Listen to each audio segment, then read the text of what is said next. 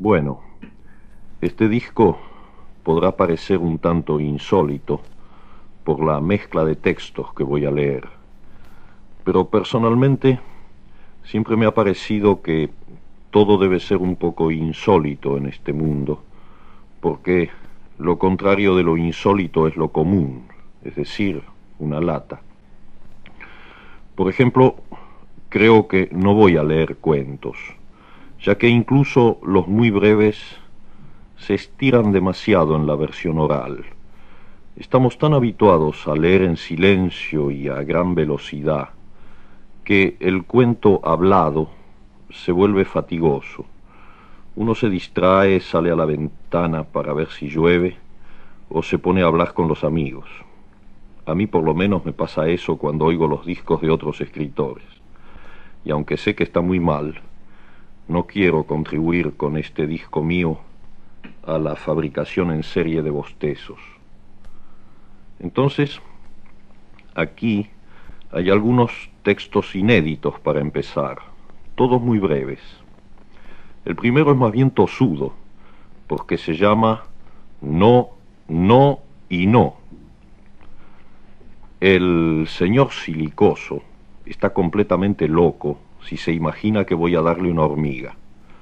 Por el momento no pide más que una, creyendo que va a convencerme con su modestia, pero al principio, el 22 de noviembre por la tarde, pedía mucho más. Quería cantidad de hormigueros, legiones de hormigas, prácticamente todas las hormigas. Está loco. No solamente no voy a darle la hormiga, sino que tengo la intención de pasearme delante de su casa, llevándola conmigo para hacerlo rabiar. Procederé de la manera siguiente. Primero, me pondré mi corbata amarilla, y después de haber elegido la más esbelta y vivaz de mis hormigas, la soltaré para que se pasee por la corbata.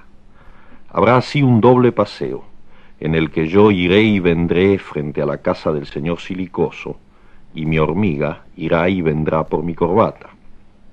He dicho un doble paseo, más bien una apertura infinita de paseos en espiral, pues si bien la hormiga se pasea por mi corbata, mi corbata se pasea conmigo, la Tierra me pasea en torno de la eclíptica, ésta se pasea a lo largo de la galaxia, que se pasea en torno de la estrella beta del Centauro, y en ese mismo momento el señor Silicoso, que cree estar inmóvil, se asomará al balcón a tiempo para ver a mi hormiga perfectamente dibujada, con todas sus patas y sus antenas, sobre mi corbata amarilla, que le parecerá, pobre hombre, una espada flamígera.